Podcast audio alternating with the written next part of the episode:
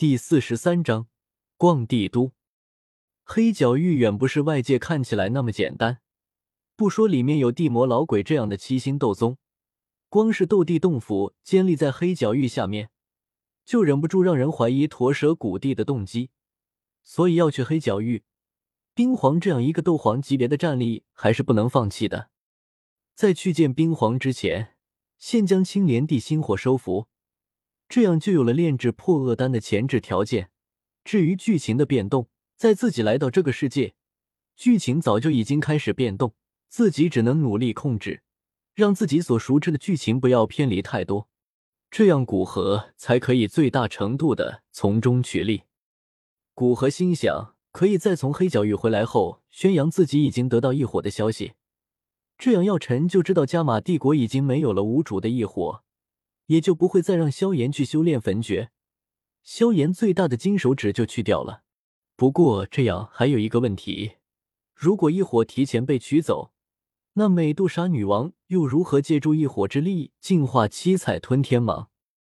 古河忍不住头痛起来，回到桌前，从那戒中取出纸笔，将相应的关系和各种所处的位置写下来。想了一会，古河有了定计。只等回魔兽山脉炼制完这些药材，就可以去做塔戈尔大沙漠布置了。再无疑虑，古河略微调整自己对未来的计划，又坐回床榻。古河准备先恢复精神，再去观看七品丹方。在吸纳了两缕灵气，灵魂之力完全恢复，甚至略有精进。古河首先拿出七品低级的顺气丹丹方。这种勉强到七品的丹方，记录其所蕴含的信息，对灵魂的压力应该也就比清明寿丹稍大。在天亮前，应该还有时间观看阴阳命魂丹残方。清晨，光芒照耀大地。经过一天一夜近乎极限的记忆丹方，古河感觉前天吸纳灵气暴涨的灵魂力量基本稳固下来。在帝都得到的新丹方就只剩下一张素心单位记忆了。走出房门，洗漱完毕，刚好见小医仙打扮好从房间出来，淡白色长裙，只是袖子做的比一般的宽大些，迎风飒飒，腰身紧收，显得人儿愈发娇弱，似下一秒就会因细细的腰肢难以承受过多的重量而摔倒。一张漂亮的瓜子脸。小巧挺拔的鼻子，柳叶般弯弯的眉，薄薄的嘴唇，脸上略施粉黛，艳而不娇，亲而不俗。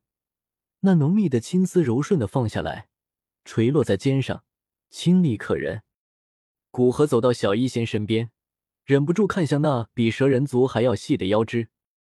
师傅，走吧。小医仙招呼古河出发。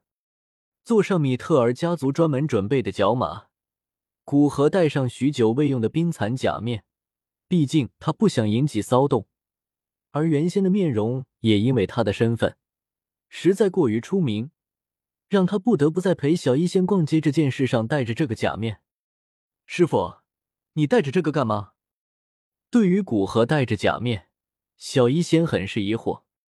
帝都有太多人认识我了，要想好好逛帝都。只能戴上这个假面。古河解释着，准备直接吩咐御者去帝都中心的繁华地带。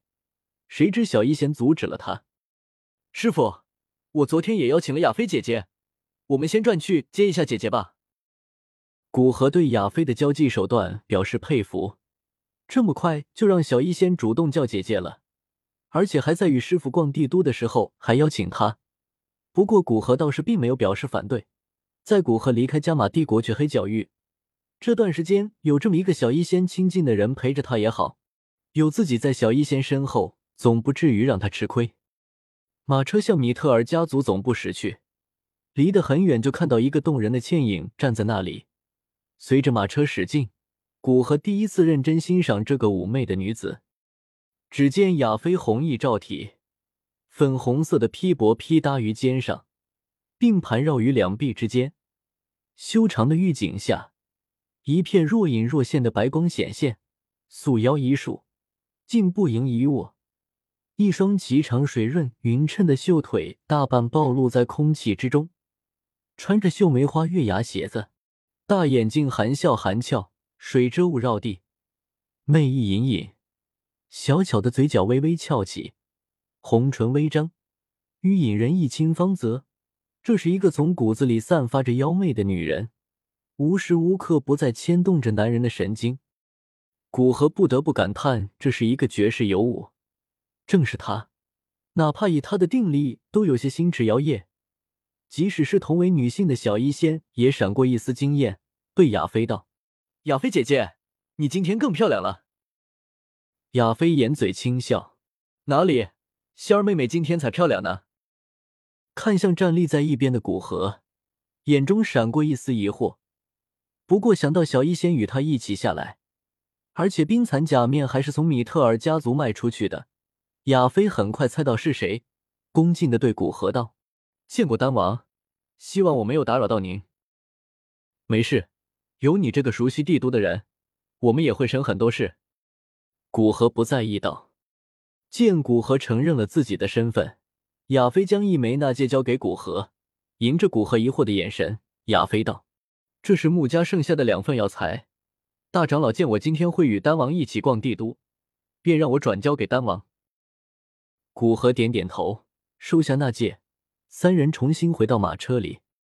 有着外人在，小医仙不敢表现的太过亲昵，气氛一时间有些僵硬。亚飞主动打破沉默道：“丹王大人和仙儿有什么特别感兴趣的地方吗？帝都很大，东西很多，如果毫无目的的逛。”估计不知道多久才能逛完。我是无所谓的，今天主要是陪仙儿，你听他怎么说吧。见古河对小医仙这么宠溺，亚飞闪过一丝羡慕和疑惑。丹王和仙儿的关系有点不像正常的师徒关系啊，应该是我想多了。我想去买漂亮衣服。小一仙用嫩白的手指抵着嘴唇，不确定的道：“嗯，我已经知道了。”仙儿，你是希望买一些漂亮精致的衣物？那我们直接去东城区，那里有一片专门卖衣物的区域，不仅有女士的，也有男士的。丹王也可以买一些回去。亚飞建议道：“好，那就向东城区出发。”确定了路线，马车很快便驶向东城区。车里的气氛经过这一番交流也和缓了下来。不过古河心中有事，主要是小一仙和亚飞在交流。